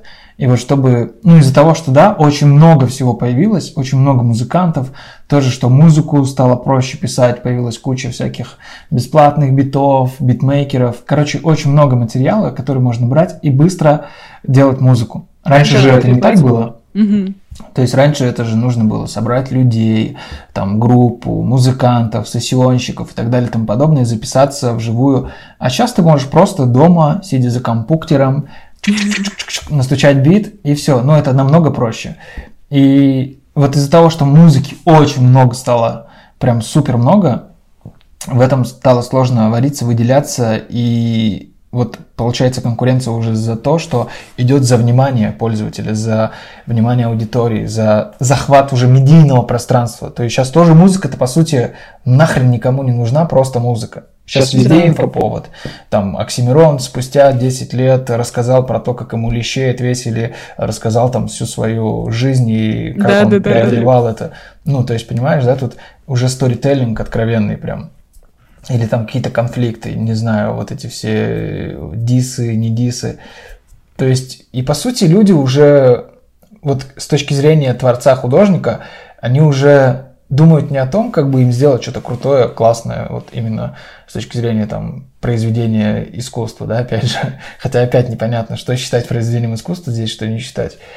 А они уже вот именно лишь бы сделать, лишь бы вот только обо мне бы говорили, лишь бы меня заметили, да, да. лишь бы вот я был в медийном пространстве, там, в первых строчках, в трендах Ютуба, я не знаю, в рекомендациях ТикТок и в рекомендациях Reels. Короче, вот про что я имею в виду. Ну тут, да, тут, знаешь, мне кажется, вообще ты затронул такую фундаментальную штуку, как будто, то есть, опять же, у нас постмодерн, и как бы с одной стороны, то, как ты ведешь себя в инфополе, это тоже часть твоего искусства, это часть твоей проявленности. То есть, потому что Мгм. вспомни того же самого Дали. Вот он там перформил просто жестко, как мог, да, то есть если бы у него был ТикТок, все бы там просто улетели. Весь, э, это, все рекомендации были бы только в нем. Как там, не знаю, какой-нибудь Маяковский ходил, там э, Петухов выгуливал, может, там, я не права, но там кого-то он выгуливал экстравагантного. Ну, Дали я знаю, что муравьедом, с муравьедом. Муравьеда, да, да. Скорее всего, у меня просто перемешалось. Вот. А, я не искусствовед, если что, сори. Вот. а, Сейчас будут комментарии злобные. Ты делаешь картины, а ты в искусстве не шаришь. Да я привыкла уже, нормально. Вот. а, Короче, да, то есть они жестко все перформили. И это было тоже, то есть, знаешь, вот условно у них не было ТикТока, и они ходили на улицу. А сейчас у нас есть компьютеры, и нам никуда ходить не нужно, да, то есть мы там Ну, это, да, позоримся в интернете. Они манифесты еще писали на стенах. Да, да, да, манифест. Вот, кстати, э, если кто-то хочет наговнять мне что-то в комментариях, прочитайте сначала, ну, про то, что э, про постмодерн, про то, что нейронки это не творчество, прочитайте Черный квадрат Малевича. Это книга. Есть такая книга. Вот, это прям важно. А, Так там же к черному квадрату Малевича еще идет как раз-таки манифест. Да, так это и есть манифест, да. То есть э, просто это так и называется. Черный квадрат Малевича читать э, бесплатно без регистрации смс. И там, по сути, все сказано. То есть вот он там как раз и обсирает художников, и вот это мне очень близко, которые э, до сих пор э, рисуют там Мадон, и природу и все такое. То есть это настолько не имеет отношения к реальности, это мир настолько уже изменился. Я не помню, на какой вопрос я отвечаю. Про то, что не думаешь ли то, что ты уже будешь не создавать что-то крутое, гениальное и экстравагантное, а просто будешь делать ради того, чтобы делать, благодаря тому, что это все просто, доступно и этого много. А, вот да, и тут, короче, два пути. Спасибо большое. Вот, ам, потому что, с одной стороны, это как бы часть твоего искусства, да, то есть то, что ты рассказываешь. Да вот ты ведешь инсту, я как бы смотрю, в каких местах ты работаешь, да, например, я там проникаюсь твоим вайбом. Если мне э, понадобится дизайн, конечно, я пойду к тебе, потому что мне нравится твой вайб, да, то есть это тоже вот часть э, какого-то. Вот, всем рекомендую. Вот, э, то есть это часть э, твоего искусства тоже, то есть это часть э, твоей деятельности, которая влияет напрямую на тебя. Вот. А, но, с другой стороны, я вижу здесь два подхода. То есть, с одной стороны, ты можешь быть таким вот, знаешь, станочником. То есть ты можешь там, как я, да, лошара, делаю каждый день видосы в ТикТоке, делаю рилсы, которые набирают там, знаешь, рилсы особенно 300 просмотров. И такая, типа, я не сдаюсь, у меня когда-нибудь залетит рилс. Вот это я. А есть ребята, например... А я такой же. Да, ну, э, я считаю, что это нормально для начала. То есть в начале, когда э, ну, так и нужно делать. То есть, э, чтобы там развивались соцсетки, да, чтобы банально даже алгоритм под тебя настроился. То есть, вот это станочничество. Но когда ты вышел на какой-то определенный уровень, то есть, например, есть э, художник Брикспейсер, ну, я думаю, ты знаешь его. Вот. И вот зайти в его ТикТок, у него там, не знаю, раз в полгода выходят видосы, но они настолько крутые, они там набирают сразу, знаешь, 15 э, тысяч миллионов. И все, и кайф. То есть ему достаточно это сделать, потому что он тащит именно этим. Но я не могу сказать, что у него не простроен личный бренд. Он у него простроен. Он, эм, ну, как бы все понимают, да, что там, какая у него личность, у него там есть всякие интервью и все такое. То есть он э, тащит своими хардами, кто-то тащит своими софтами. И здесь я, если честно, не могу сказать, что правильно. То есть здесь у каждого свой подход, и вначале я считаю, что нужно, там, знаешь, вот это вот все делать, вот. Но, опять же, то же самое какой-нибудь Оксимирон. Типа, он э, сидел, э, ничего не делал, потом он там, не знаю, выпустил, опять же, сори, может быть, я что-то путаю, э, потом он выпустил вот этот Дисна Моргенштерна, я включаю редакцию, и там в редакции разбирается это 10 минут, какой же классный Дисна Моргенштерна. Ну, то есть, типа, когда ты вышел на определенный уровень, ты можешь себе позволить не бегать вот этом колесе. А вначале я считаю, что это обязательно. Ну, то есть, а по-другому ты не выйдешь на другой уровень, где ты можешь вот просто как бы творить и там без вот этих тикетоков, you know, вот. You know everybody. Так, я недавно писал пост, кстати, по этому поводу. Я не знаю, ты читала его или нет в Инстаграме. Да, Потому да, что я себя очень. поймал на мысли.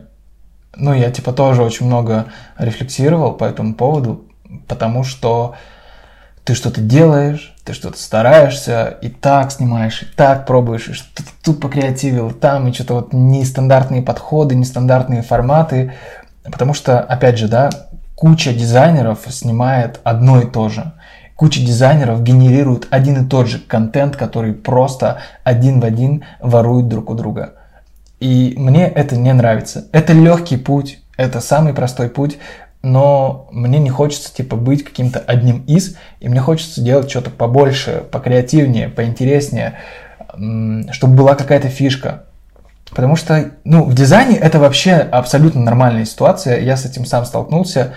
Не хочу, конечно, говорить о себе громко, что я там один из первых дизайнеров был, точнее, первым дизайнером в ТикТоке, кто вот именно про дизайн, но одним из точно, потому что когда я начал снимать ТикТок, еще не было про дизайн вообще ничего. А я, знаешь, кстати, очень смешно, как я понял, что ТикТок нужно делать и снимать, и что он будет э, стрелять. Э, мы на работе э, сотрудничали с брендом Барни. Это эти кексики, мишки. Знаешь? Да, да, конечно. Вот. И когда только-только появился ТикТок, его же все жутко засирали. Опять же, да, да, да, возвращаемся к нашему началу, что что-то новое появляется, люди это не воспринимают. Да, да, ТикТок да. хейтили. Там вообще реально изначально там правда были одни дети. Это правда, это факт, я вот помню, это очень хорошо. И никто не воспринимал из взрослых людей, из блогеров, из инфлюенсеров, вообще никто не воспринимал. Типа говорили, что за говно, да я там никогда не появлюсь, это вообще не про меня, это вообще какая-то детская хрень и так далее и тому подобное. Но бренд Барни э, подарил девочке, которая станцевала в ТикТоке там под какую-то песенку э, с их продукцией, бренд Барни подарил этой девочке там условно, не знаю, не помню сколько, но годовой запас там, например, да, этих вкусняшек. И я понял, что бренды уже потихоньку начинают входить в ТикТок. Да, да, да. Пусть там бренды, которые нацелены на детскую аудиторию, но потому что там реально были дети. И я тогда понял, что ну, это по-любому будет работать. А там же еще формат был, когда TikTok только-только начинался, там же реально не было ни экспертного контента, ни какого-то научно-познавательного, ничего. Там просто были клипы, где дети либо просто танцевали, либо открывали рот под песни. Ну, Всё, липсинги. больше ну, там не не, было. не только дети были. Ну, кстати, да, слушай, я согласна с тобой. Это круто, что ты, э, ну, понял, да, что это приходящий тренд. А, кстати, в каком году ты начал вести ТикТок? Э, Ну, в 2020, наверное, получается. О, слушай, кайф, вообще отлично. Я, на самом деле, обожаю разговоры про ТикТок. Э, Это, знаешь, э, вот эта м, а, картиночка есть такая, типа, привет, как дела? Спасибо, что спросил, и дальше там, знаешь, 10-минутное аудио. Это просто, знаешь, если кто-то говорит про ТикТок, я такая, я тут.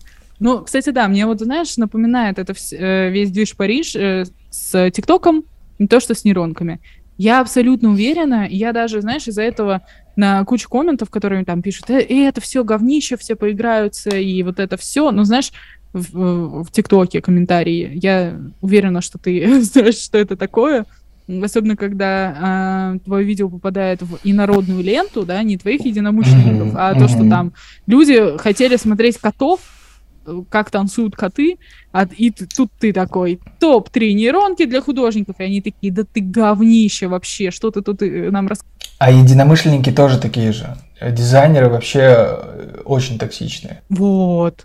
Блин, вот сейчас, сори, просто договорю про ТикТок, потому что это прям животрепещущая тема. Вот, Мгм. и вот это прям вообще тоже, я согласна с тобой абсолютно. Вот, и, короче, а, это просто приходящий тренд. И вот как можно понять, что приходящий тренд? Вокруг него очень много хейта, да, ТикТок, э, вертикальное видео, в принципе, да, а, это приходящий тренд, который вот реализовал ТикТок, и в том числе там появился потом Reels, а, которые дублируют TikTok и а, с разницей несколько месяцев. Вот, я вообще не понимаю, как можно смотреть Reels, если честно.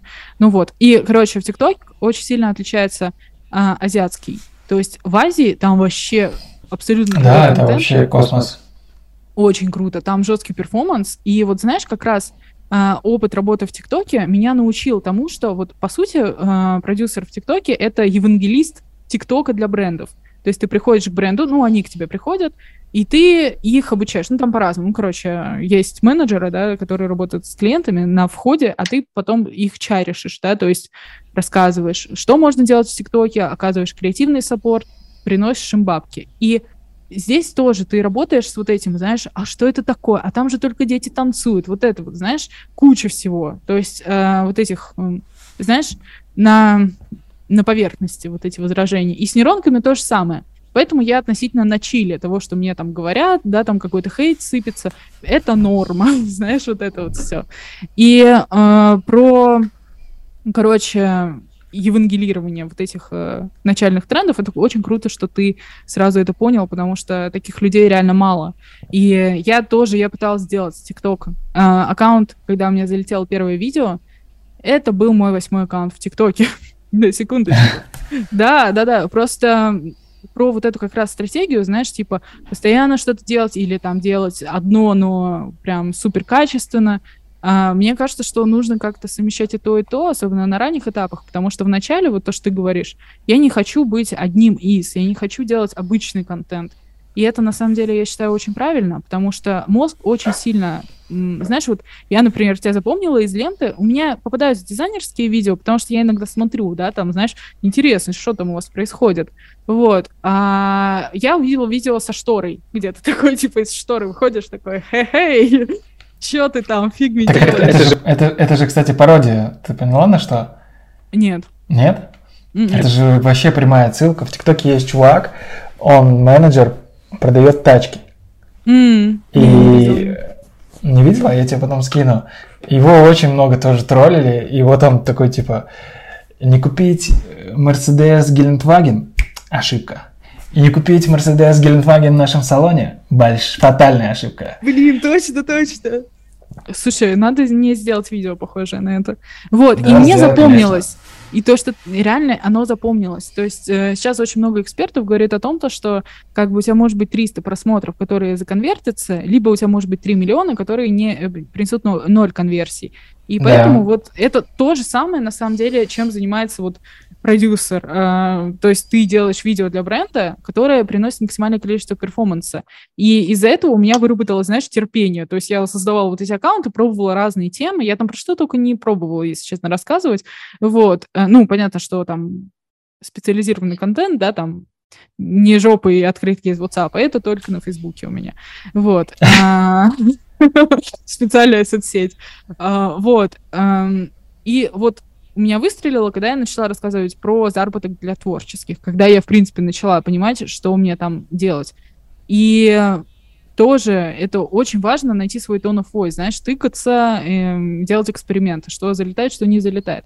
И про хейт, это, блин, да, знаешь, у меня вот парень, он далек э, от творческой сферы, да, то есть он вообще продукт, то есть э, он больше про бизнес, да, больше про э, как бы сделать продукт хороший. И он, знаешь, что-то... Продукт-менеджер или дизайнер? А, менеджер, менеджер, да. То есть он ну, больше к бизнесу, то есть на, сери... на стыке этого всего. Вот. И, короче, прикол в том, то, что э, он что-то реки у него, знаешь, я ему надышала на его рекомендации, ему начали попадаться рекомендации там про творческих, да, знаешь, там кто-то картины свои показывает, все такое. Вот. И он такой, блин, слушай, мне попался вот этот видос, и я вижу прям, ну, он знает там все кейсы, э, что мне там пишут какие-то хейтерские комментарии, когда я еще расстраивалась из-за этого. Вот. И он такой говорит, то, что, да, мне написали первый хейтерский комментарий в ТикТоке, и я ревела. Я сидела в отпуске, и, знаешь, у меня просто настроение dead inside. Я такая, знаешь, э, по совпадению пила кофе из Starbucks, и я такая, знаешь, там... На подоконнике. Да, да, я реально сидела на подоконнике, пила кофе из Старбакса и плакала. И шел дождь. Я, знаешь, такая, у меня парень просто орет с, этой ситуации. Я такая, что мне делать? Я удаляю интернет с меня довольна. Вот. Кстати, э, про токсичность я помню тему, э, вернемся. А как ты реагируешь на хейтерские комментарии в ТикТоке и плакал ли ты и думал ли о нем? Нет, никогда. Мне вообще пофиг. У меня, я тебе не договорил, э, я в ТикТоке начал снимать туторы, туториалы. То есть это условное там повторение. И эти туторы начали копировать. Может быть, ты видела несчастный туториал про как сделать стекломорфизм, матовое стекло. До сих пор его почему-то снимают, хотя он не актуален уже года два. И меня просто достали отмечать, типа, в других людях, которые копируют это, отметьте автора. Они, конечно же, отвечают, что это ТикТок, здесь все друг друга копируют, но нет. Когда ты копируешь танец или какой-то тренд, это одно. А когда ты копируешь то, что придумал человек, да, какую-то идею, это немножко другое, и не надо тут... Ну, а все оправдывалось ТикТоком. И в какой-то момент я перестал это снимать, потому что вот у меня этот туториал залетел там на 200 с чем-то, около 300 тысяч, и вот его очень много копировали. Потом, когда первая нейросетка появилась у Яндекс, Балабоба, там с меня тоже копировали прям слово в слово. Понимаешь? То есть люди-то видят, что у меня там, например, какой-то видос залетел, они начинают это копировать, что у них тоже залетит. И такого очень много. И я такой в какой-то момент разочаровался, думаю, да блин, ничего не буду снимать, потому что копируют и выдают за свое. Типа, какого хрена? И туториал перестал снимать. Вот только недавно опять начал снимать их, потому что типа хочется что-то интересное делать. И я не делаю банальные туториалы, Хотя иногда тоже приходится их делать, потому что я не знаю, почему люди про любят, как правило, простое и какое-то дерьмо. Я не знаю, почему это, но вот я смотрю какие-то хрени абсолютные, типа там дохренище просмотров. А, я знаю прекрасно, как работают условные алгоритмы. Что заходит? Да, заходит негатив, откровенный какой-то конфликт, когда ты людей сталкиваешь со своим либо мнением, либо с мнением друг друга, заходит ржака, потому что Юрий постит «Ха-ха-ха, посмотри, какой дебил» или еще что-то. У меня есть специально изначально построенные провокационные ролики. Например, там про Артемия Лебедева, что он там обосрался э, с картиной «Зимняя вишня». Хотя я прекрасно знаю, что он не «Зимнюю вишню» там имел в виду, а другой кинотеатр, и это было до события «Зимней вишни», но мне каждый второй пишет о том, что ты дебил, это ты обосрался, там вообще ничего не имелось в виду. У меня там уже тоже этот ролик 1300, наверное, имеет просмотров. Вот. Я иногда не понимаю. Вот, например, у меня есть ролик с обзором банкомата Сбербанка. Ну, прикинь, абсурд. Как это было? Я просто проходил в Москве в Атриуме, смотрю прикольный банкомат, просто снял его и рассказал про него вообще какую-то чушь. У меня на этом ролике э, миллион с лишним просмотров. Ну, типа, Блять, вот, вот это мне непонятно, как это работает. Причем я этот ролик озвучивал, я помню, и монтировал. Э, я был на пробежке, и после пробежки я шел, типа, и просто на ходу, понимаешь, его сделал. Вот Посмотрите на него, это прям продуктивная продуктивность, знаешь, из пабликов, типа, настоящий мужик встает в 5.30, знаешь, вот это все. Да, это, кстати, тоже очень такая токсичная и опасная херня, потому что вообще далеко не всем эта продуктивность нужна и полезна. Вот реально. Согласна, согласна. Вот, и меня в какой-то момент бывает закрадываются мысли, что почему, блин, вот ты делаешь, стараешься, а это, например, набирает там 500 просмотров. И типа, как? А кто-нибудь другое плюс-минус такое же делает. У него там 50 тысяч просмотров. И ты такой, блядь, как? И вот как это работает? И никто не знает. А вот все эксперты, которые там говорят, что вот там нужно в первые три секунды заинтересовать пользователя, конфликт, байт на комментарии. Да ни хрена, это тоже не всегда работает. Еще зависит ну, да. от того, когда ты выложишь это, кому попадется это видео и так далее и тому подобное. То есть это, по сути, такая лотерея. Не знаю. Но у меня вот есть, например, знакомая, и она тоже снимала ТикТок долгое время. Я говорю, а что ты свои ТикТоки не заливаешь в рилсы? когда только появились рилсы. Она тоже говорит, я не хочу, типа, мешать, я не хочу, чтобы контент повторялся. Я говорю, так как у тебя контент будет повторяться, если у тебя в Инстаграме одна аудитория, в ТикТоке другая? Не факт, что твоя аудитория с ТикТока идет к тебе в Инстаграм, что, что чаще да. всего происходит. Она начала это делать, и в итоге набрала 30, сейчас у нее 35 тысяч подписчиков, буквально там за пару месяцев. Кайф, кайф. Круто же, круто. Мне, мне такое только снится в влажных моих снах. И ее, кстати, тоже очень часто копируют. Она вообще прикольный тоже э, нестандарт снимала, не как все. Э, она придумывала различные тоже эффекты, анимацию и так далее. Свое. С нее тоже люди копировали, причем копировали агентство, причем ее даже как-то копировало агентство, которое я знаю, крупные mm-hmm, ребята. ребята скопировали этот туториал, и этот туториал уже у них в посте в Инстаграме разошелся по другим пабликам, и как будто бы их как авторов отмечали, прикинь? И вот насколько человеку, Жесть. который реально это придумал, обидно. А они слушай, этого не признают. Да, да и, и это, это конечно... на самом деле, да, да. И, слушай, я понимаю эту боль, потому что, знаешь, у меня есть такое, как бы, вот я, например, да, занимаюсь нейронками, считай, год уже. А, ну, то есть, извините, у нас сегодня 25 декабря, да, нужно там еще 10 дней, чтобы был год. Но я делаю контент про нейронки, я сделала курс, но в то же время я понимаю, ну, то есть у меня там качественный контент, все отлично, но в то же время я понимаю, что любой человек с, бо- с большей аудиторией снимет такой же э, видос, как у меня, не потому что он скопирует его, а просто, ну, эта тема становится более актуальной, и, ну, как бы это просто адекватно, да, снять видео. И у него будет гораздо больше просмотров, чем у меня. Вообще. И он меня порвет. И нахрен никому я не буду нужна. Но, знаешь, я как-то с этим э, смирилась. То есть, знаешь, как бы надо просто делать, ну, я для себя, да, придумала такую тему, что самурая есть нет цели, только путь. То есть понятно, что, uh-huh. конечно, у нас есть цели, да, у нас есть цели и в жизни, да, вот просто чего мы хотим достичь, и финансовые.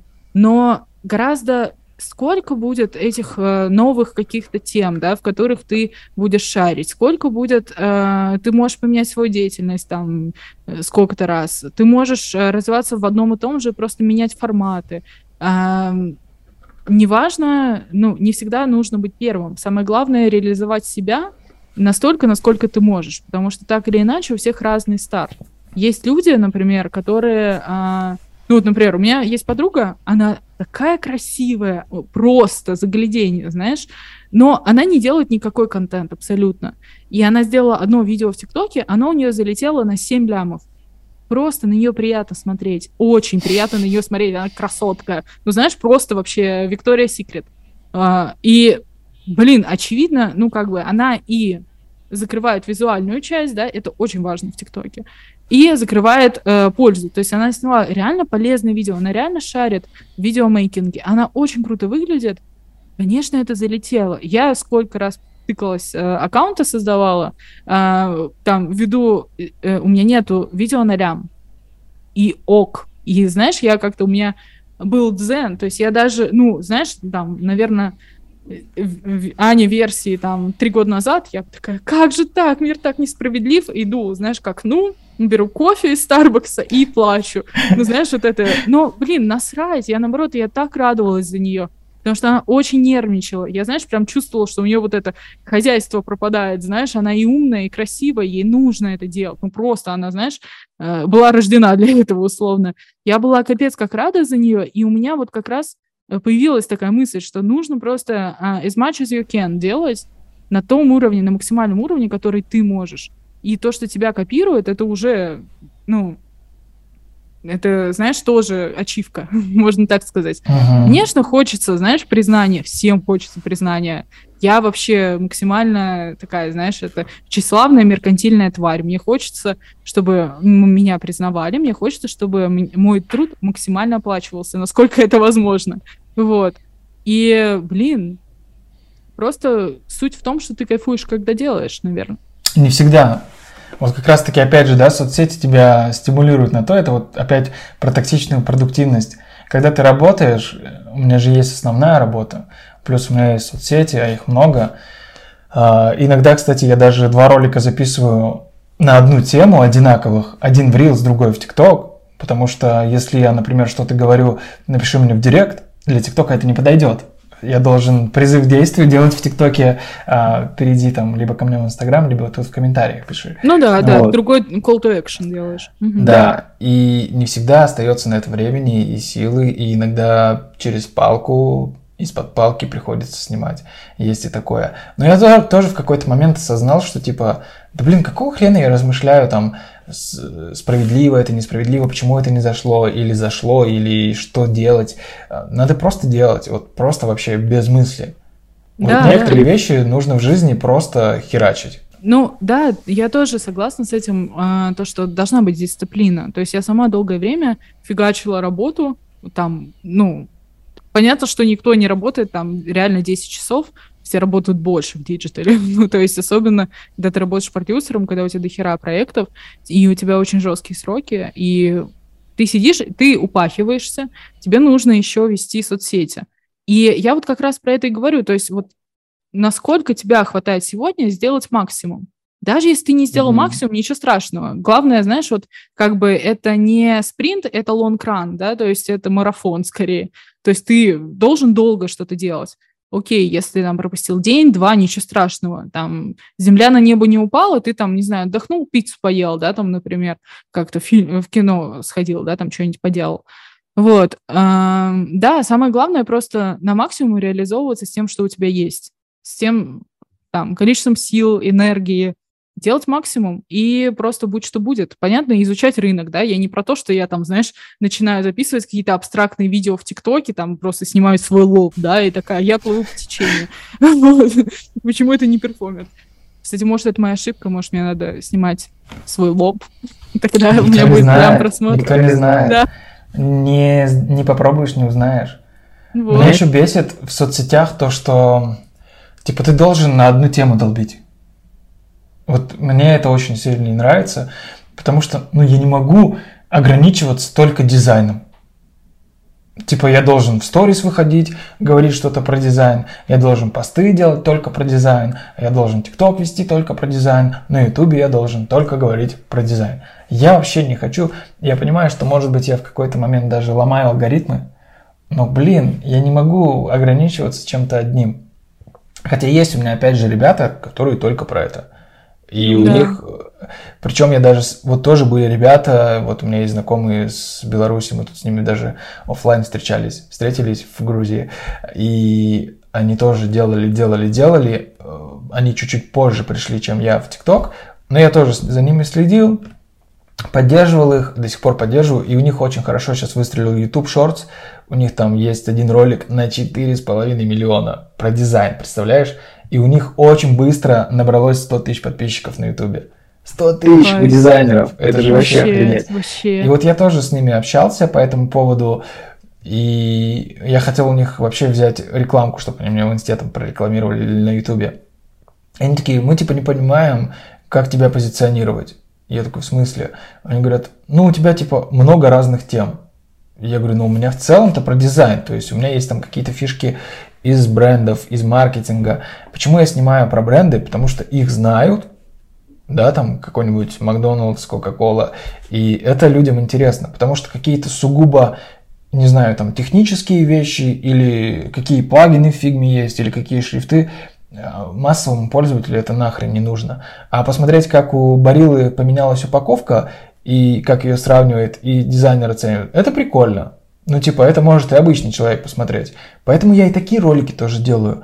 Но я не могу только чисто говорить сухо там про одну фичу. Ну, это же бред какой-то, не знаю. И вот они говорят, что Типа надо вот, чтобы точно что-то было, какое-то позиционирование. Ну, Ой, знаешь, тут столько мнений. Вот реально, да, знаешь, да, да. никто на самом... Вот, знаешь, у меня, условно, инсайт этого года, никто на самом деле ни в чем не разбирается. Ну, то есть, типа, вот Чело, э, знаешь, вот особенно в соцсетях, да, типа как вести соцсети, как там себя позиционировать. Конечно, есть э, очень полезные советы, есть э, ребята, которые там э, шарят и там изучают это все, но на сто процентов нужно все проверять обязательно самому.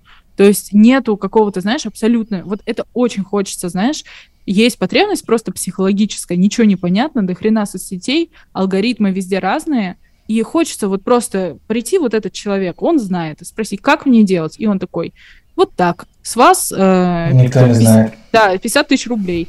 И как бы такой, э, ну, такой есть, да, ну, типа, ты можешь найти себе наставника, ты можешь там... Э, но, блин, главное тестировать, главное понимать, что ты можешь делать на долгосрочке, что тебе интересно. Потому что я считаю, что очень видно, когда ты делаешь видео, ну вот блин, ну окей, ладно, я сделаю. Знаешь, вот такое чисто из дисциплины, когда эти темы неинтересны. А когда ты делаешь mm-hmm. то, что тебе интересно, и это в том числе сказывается на том, как ты говоришь, на твоей мимике, на там вообще, как ты видео оформляешь, да, тебе не впадло его как-то интересно смонтировать, какой-то заход придумать. И мне кажется, все держится именно на этом. То, что тебе ребята сказали, окей, у них работает так, в их вселенной это так. Тут нету ни одного, знаешь, человека, который вот он сидит, знаешь, такой в белом пальто, левитирует в позе вот этого йога, и он прям все, все ответы знает. К нему все приходят и спрашивают. Нет, они ориентируются на свой опыт, у тебя опыт немного отличается.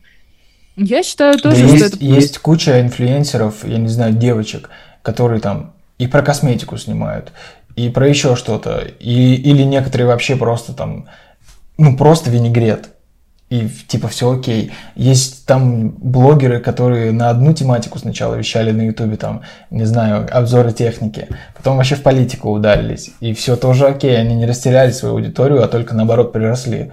Да. Тут вообще непонятно, то есть столько факторов, я даже не знаю, как их все можно уравнивать. Мне кажется, надо тестить. Тут единственное, что работает, мне кажется, это тесты. То есть ты пыта... ну, пробуешь разные форматы, как раз вот то, что ты делаешь, и тестируешь, что заходит, что не заходит. Потому что у меня вот тоже, знаешь, была такая история, что я долго делала только экспертный контент, а потом начала снимать абсолютно всратые видосы, типа, я уволилась с хорошей работы, как проходит мой день. Просто я начала это снимать, чтобы э, себя дисциплинировать, потому что, знаешь, я очень боялась, что когда я уволюсь с работы э, и уйду в свободное плавание художника, э, я потеряюсь. То есть я, ну, офисная крыса, да, я обычный работник, то есть у меня не было такого, что я там, знаешь, ну, короче, я очень боялась, знаешь, потерять эту структуру, да, потерять это комьюнити коллег, да, которые ты там волей-неволей ты все сделаешь. Ну, то есть вот так, тебя атмос... как бы вокруг тебя среда, которая тебя подталкивает, а тут я одна.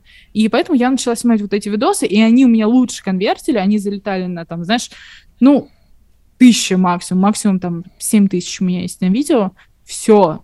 И у меня максимальное количество лидов с этого. Потом я начала уже делать, знаешь, там типа топ-3 нейросети оттуда тоже сконвертились. То есть и оттуда, и оттуда. И вообще, знаешь, я думаю, что это связано с сериальным мышлением. То есть мы же все э, так или иначе э, росли условно на сериалах, да, то есть кто-то из зачарованных, кстати, кто-то из зачарованных. Я? Угу. Фиби, конечно. Ах! Блин. Ладно, ладно, у нас матч. Я Пайпер. Это вот все. Завораживает время. У Пайпер крутая суперспособность. Да, да, я мечтала о ней. Я, знаешь, в детстве сколько времени потратила на вот это вот-вот. Я как-то стояла на балконе, короче, и я вот так делала, ну, типа, замораживать время, и ветер реально остановился, и я такая, наконец-то, знаешь, типа, у меня есть суперспособность. Ну, блин. На Фиби ты видела будущее. Да, да. Слушай, вообще супер, Тима. Ты будешь мне докладывать все эти тренды, я буду их восстанавливать, мы с тобой будем все делать первее всех, и все. Бизнес. Вот. о чем я говорил? А, вот. И, короче, прикол в том, что на самом деле, если ты тестируешь э, кучу всяких форматов, э, то ты удовлетворяешь вот эту историю с сериальным мышлением. У тебя есть один персонаж, да, например. Ну, теорию большого взрыва ты смотрел точно, да? Конечно. Вот. У тебя есть вот этот Шелдон, да, который вот просто задрыгивает на максималках, там, отвоевывает свое место на диване, и тебе как бы смешно из-за того, что у него есть куча черт, которые он не замечает, но он замечает все остальные. А потом у него там и жена, и Нобелевская премия. То есть и это развитие персонажа. Он показан с разных сторон. Там есть филлерные версии, э, серии, да, где там особенного экшена не происходит, они там сидят, сидят пердят на своем диване, да, едят э, этот, китайскую еду. И ты как бы человека узнаешь с разных сторон. Он тебе становится как родной.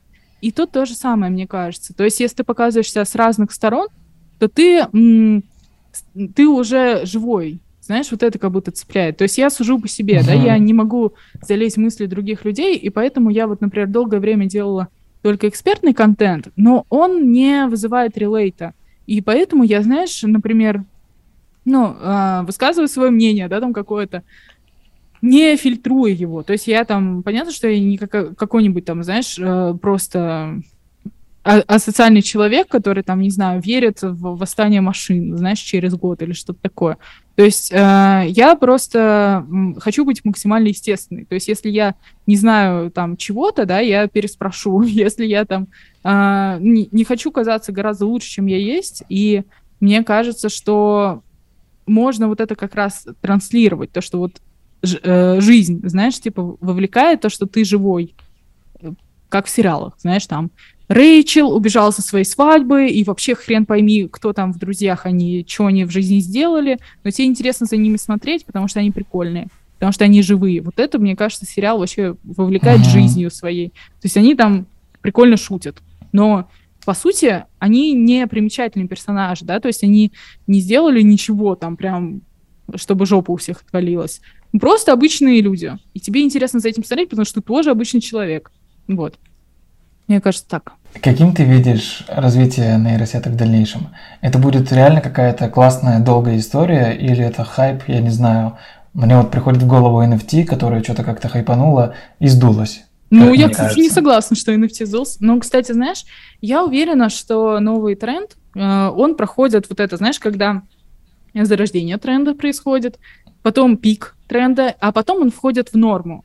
То есть как бы NFT, тот же самый пример, да, который ты привел, он вошел в норму. То есть какое-то время он был просто, это что-то новое, и все такие, о, NFT, это там заговор масонов, это скам, или это прям классно.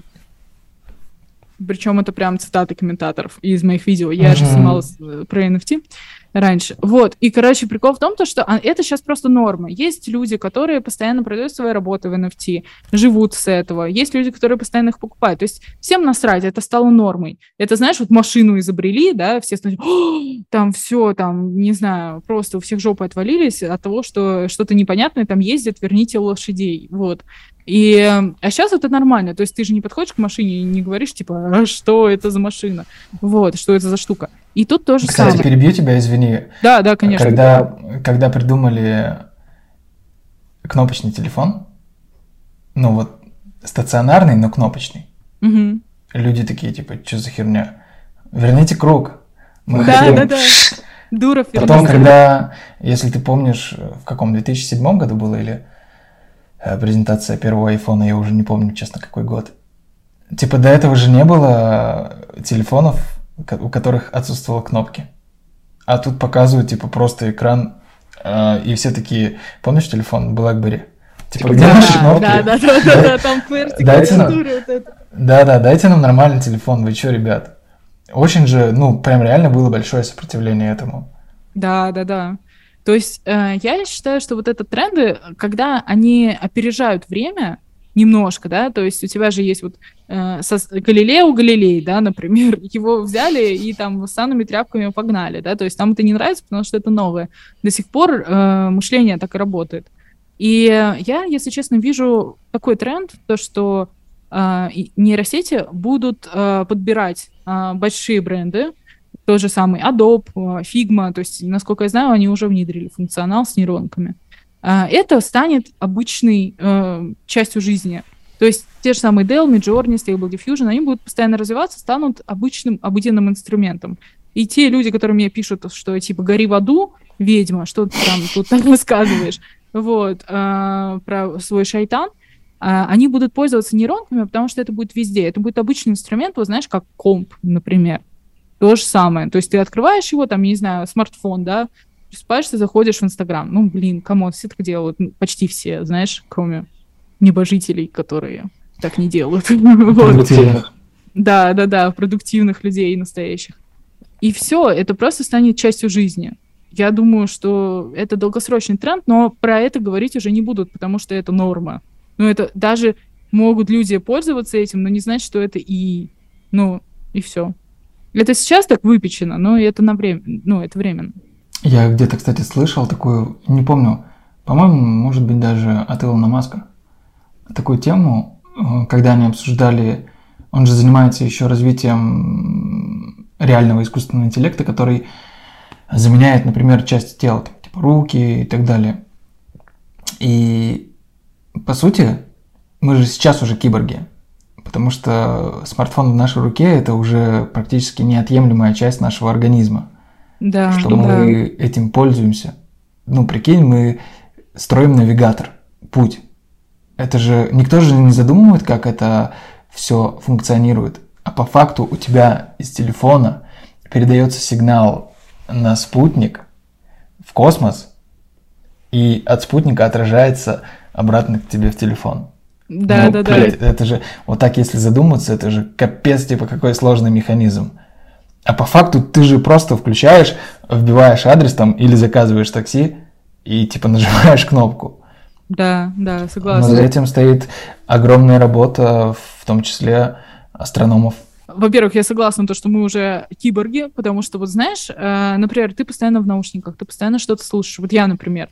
То есть э, это максимальная скорость, ну, типа, у меня куча информации в голове, она не всегда полезная, да, то есть я там могу услышать там подкасты какие-нибудь, которые мне ничего полезного не приносят, кроме там не знаю, ощущение собеседника, да, какого-нибудь, когда скучно или что-нибудь такое. И вот, знаешь, я реально себя поймала на мысли, то, что у меня сломались наушники, короче. Вот, а я пошла брать эти обычные наушники проводные, и они, и их я тоже сломала. Ну, знаешь, вот эти, которые дефолтные с э, айфоном. И я хожу без наушников пять дней. Ну, сейчас я уже в наушниках. И я такая, так вот она жизнь, знаешь, вот это вот, когда ты ходишь и слушаешь мелодии, которые тебе мозг воспроизводит, знаешь, вот это вот все, ну, как в детстве, короче. И время по-другому тянется абсолютно. То есть, знаешь, что там 10-минутная прогулка, она там ощущается как полчаса.